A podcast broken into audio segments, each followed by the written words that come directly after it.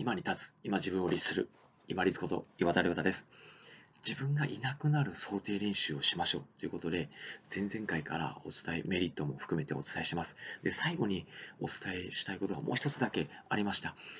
ちょっとまたかよと思わずに、最後にもう一回だけ耳をお貸しいただければと思います。それがですね、よくこう流れてくる有名な方、著名な方の不法っていうのをこう利用する方法も最後にあるんですね。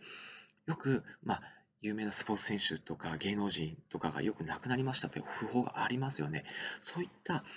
ご訃報が入って有名な方の訃報が入ってくるたびに、あ、自分もそうなるんだろうなというのをちょっとずつ想定していくようにしてみてください。結構ですね、まあ、お彼岸とかお盆っていうのは年に数回しかないんですけど、この有名な方の訃報って結構入ってくるんですよね。その度ごとに、あ、自分もまあいつかそうなるしなっていうのを、薄々、薄い層のように、パイ生地のように重ねていってみてください。そうすると、失礼しました。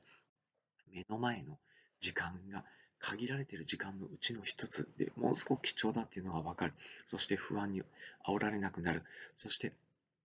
自分自身がやっぱりそこに近づいていくっていう実感を増して